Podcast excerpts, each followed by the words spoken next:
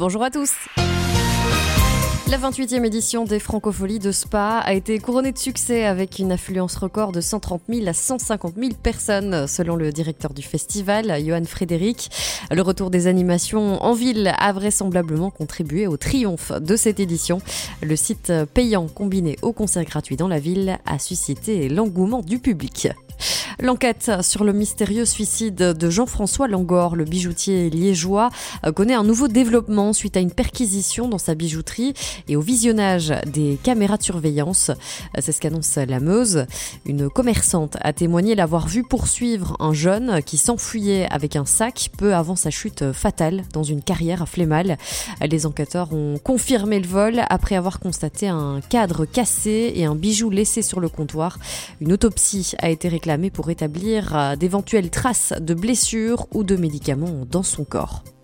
La Grand Poste de Liège a été confrontée à une mauvaise surprise le dimanche 9 juillet quand un collectif d'extrême droite a organisé une réunion à la cour du Food Market sans en informer explicitement l'équipe organisationnelle. Selon la Meuse, une fois au courant, la Grand Poste a réagi et a souligné que jamais une telle réunion n'aurait été autorisée si l'information avait été communiquée à l'avance. L'établissement affirme ne pas partager les idées ni les valeurs de ce parti et réaffirme ses engagements universels et pluraliste. Pour empêcher de futurs rassemblements de ce genre, la Grand Poste a annoncé l'adoption de mesures de contrôle renforcées, incluant une charte qui interdit des réunions à caractère raciste ou xénophobe à ratifier avant chaque réservation par les membres extérieurs à la communauté de la Grand Poste. Le CEO de la Grand Poste, Jérôme Van Erf, a présenté ses excuses à toute personne qui a été heurtée par la tenue de ce meeting. Notre chroniqueur bien connu du mardi, Marc Carneval des Sabots d'Hélène, lance sa propre bière avec une touche de beurre.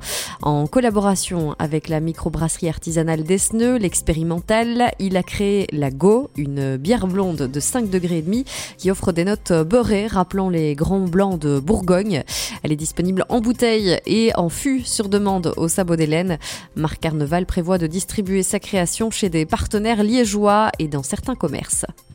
Golengoas, l'école de langue étrangère établie à Verviers, annonce l'ouverture de sa deuxième succursale à Liège dans le quartier des Vennes dès la fin de l'été.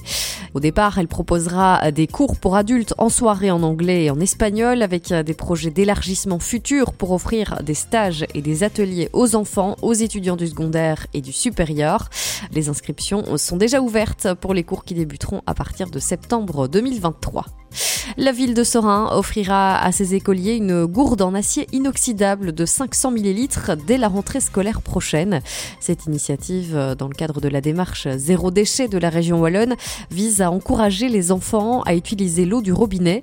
Les gourdes seront distribuées en deux phases, d'abord aux élèves de la maternelle et du primaire du réseau scolaire communal, puis aux élèves de la maternelle, du primaire et de la première secondaire de tous les réseaux.